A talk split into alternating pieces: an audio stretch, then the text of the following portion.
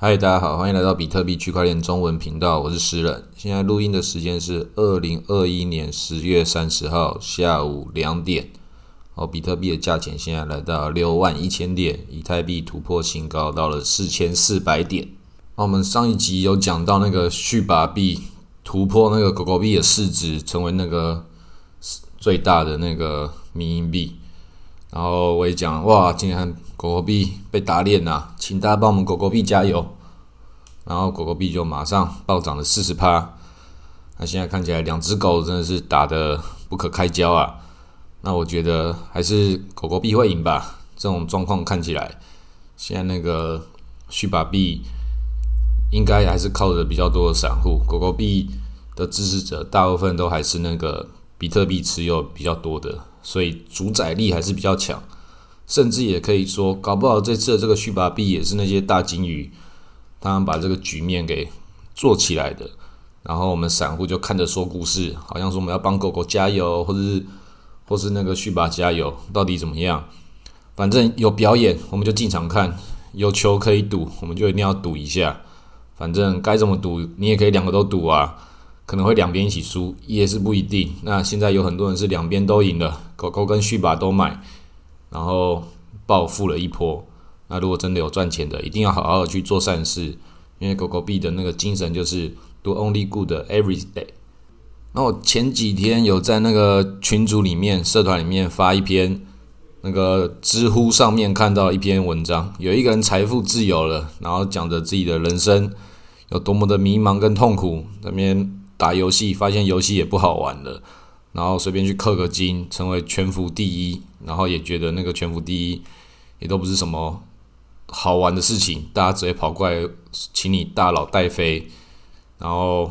游戏的挑战度也不一样，那所以很多人也会把这个事情讲到我们 GameFi，讲说现在新的这个 NFT 市场也是一种氪金游戏啊啊，确实就是如此，游戏的体验性已经跟以前都不一样的。那当然，现在这个游戏本身好不好玩，跟能不能赚钱，它变成混在一起，这个逻辑已经错乱的。所以很多人就回去玩那个《暗黑破坏神二》的经典复刻版。那这个老实说，我也很想回去玩呐，但是电脑坏掉了，啊，也没有时间去修，一台电脑太重了，不知道抱去哪里，可能就直接换一台新的吧，不知道怎么处理。其实我并不是一个懂得电脑怎么操作的人，很多人都会以为说，哎，诗人你好像看起来像一个工程师，然后还用加密货币玩那些 DeFi，好像应该是一个电脑阿仔。确实是一个喜欢阿宅文化的人，但不代表有阿宅技术。那个电脑坏掉了，这个不会自己修的。那我是建议所有的人，那个投资虚拟货币就直接用苹果，苹果就是最懒的，你什么事情都不用了解，反正它就很好用，也是相对安全许多的。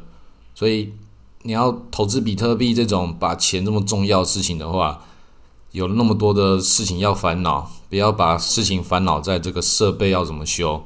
那我坏掉那台电脑是打电动用的电脑坏掉，那那个弄虚拟货币的电脑，那个就就算坏掉了，Apple 的很好备份，然后你自己的这些私钥也是要备份清楚，这样的话才不会那个到时候不好处理。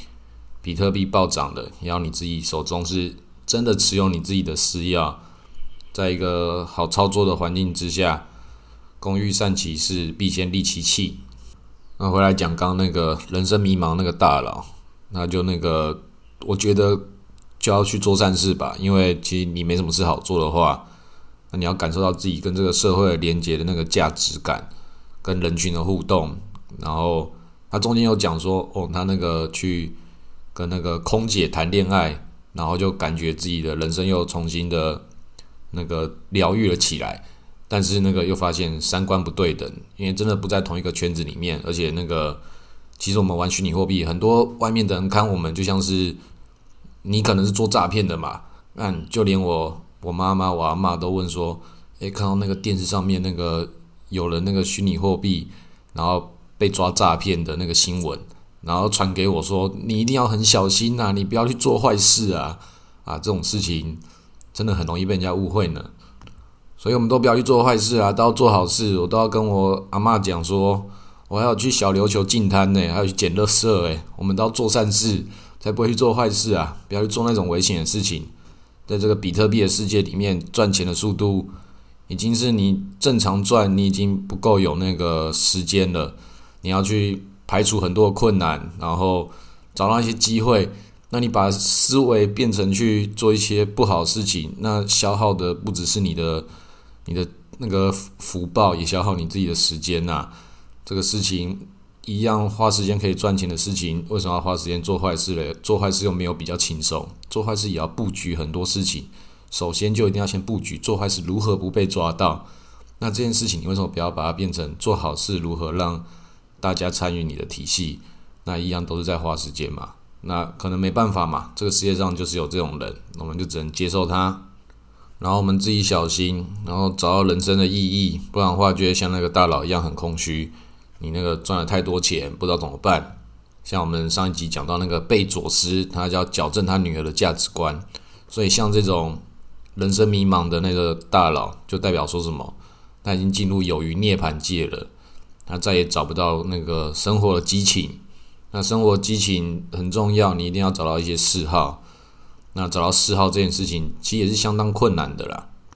像我以前都觉得找到嗜好有什么难？看电影啊，看书啊，打电动，然后做各种的运动啊，爬山，有太多嗜好了，怎么可能会缺？但是你什么事情都有去做之后，你会发现，那这件事情叫做大家都在做的事情。真正的嗜好是你要很专心做到在里面，变成某个领域的，就是不敢说是专家，可能要爱好者。那一样又变成一个新的一个要投入精神的工作了，那就是还一样还是要很专心，一样要让自己的精神重新的进入那个体系。那这样的话就变成永无止境的漫长，这些人都是要靠外在事物来填补自己内心的空虚，那它就会变得很需要消耗你的法力啊。那在我们虚拟货币里面，很容易我就会导到那个 NFT 的市场里面，NFT 里面实在太迷人了。但是我真的是不建议大家去玩 NFT，因为真的是比较刺激一点，然后又比较情绪会比较波动。你要买 NFT，你要找到是你内心中的感动，那你内心中的感动跟这个市场的价值，跟你自己对取舍的这个观念，它就变得很重要了。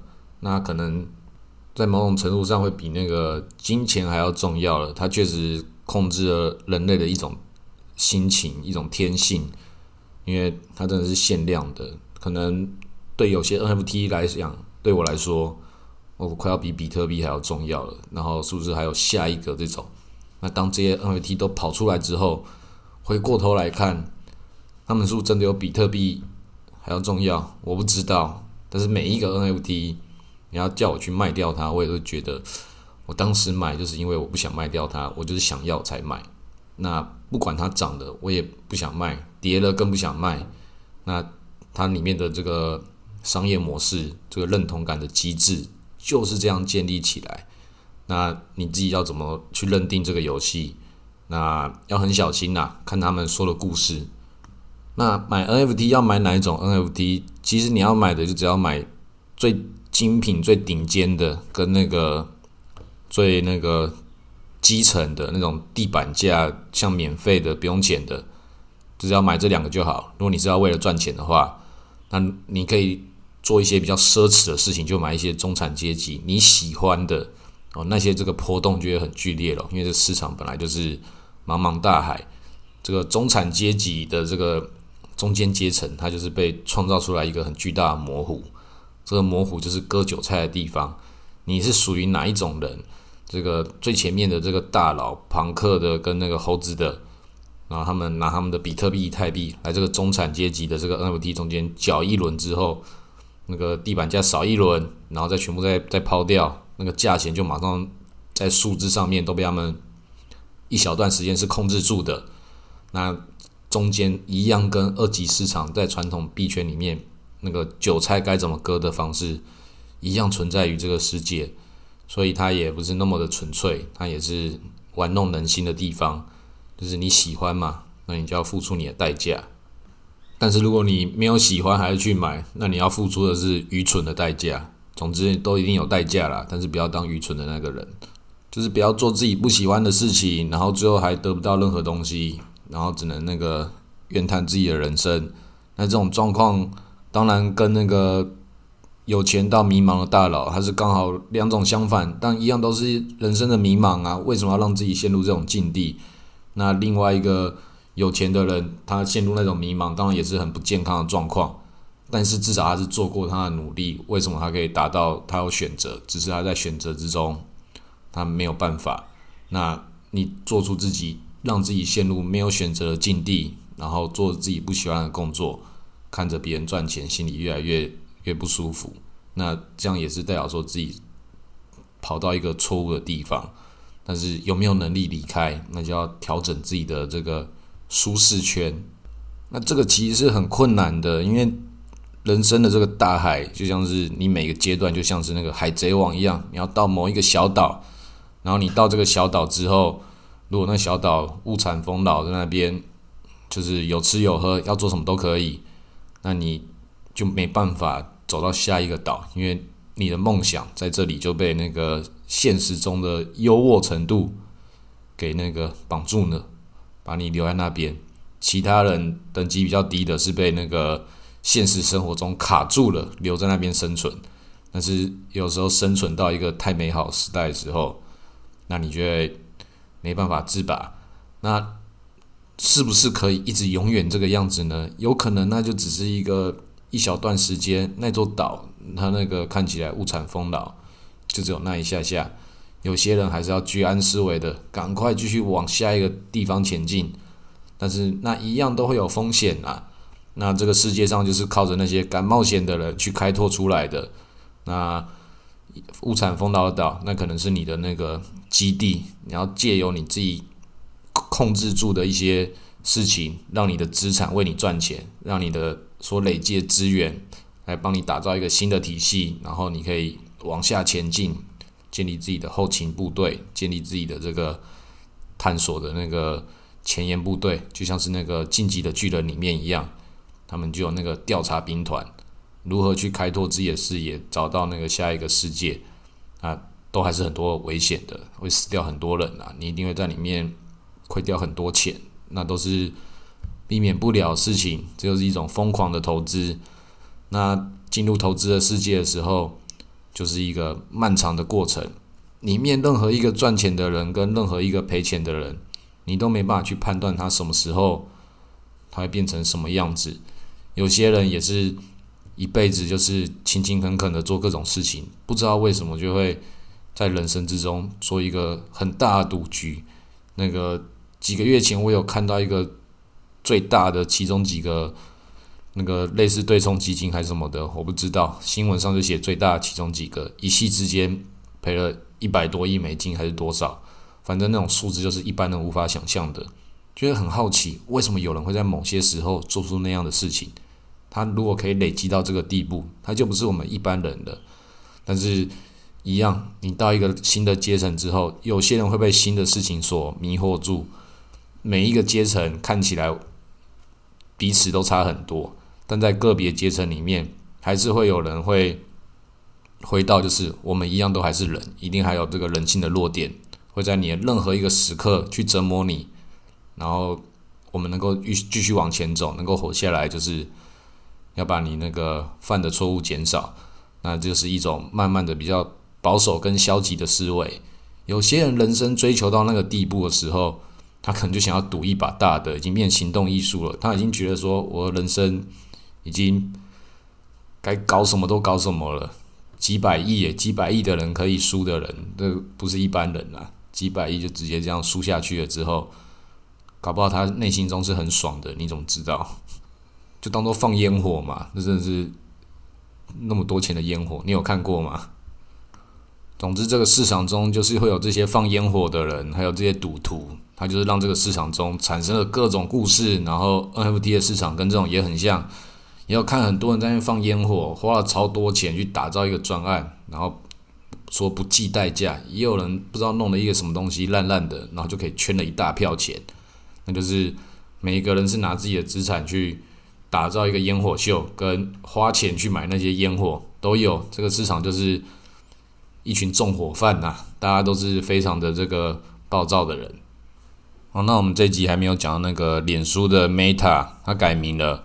那这个事情就是佐克伯他就把自己的这个观念带到这个脸书里面来，然后把这个元宇宙的事情完全把它讲成是那个 VR 虚拟世界，它完全是不一样的概念啦。但他已经把这个概念搅乱了，这个市场已经开始要乱七八糟了。好，那我们今天先录到这里，谢谢大家。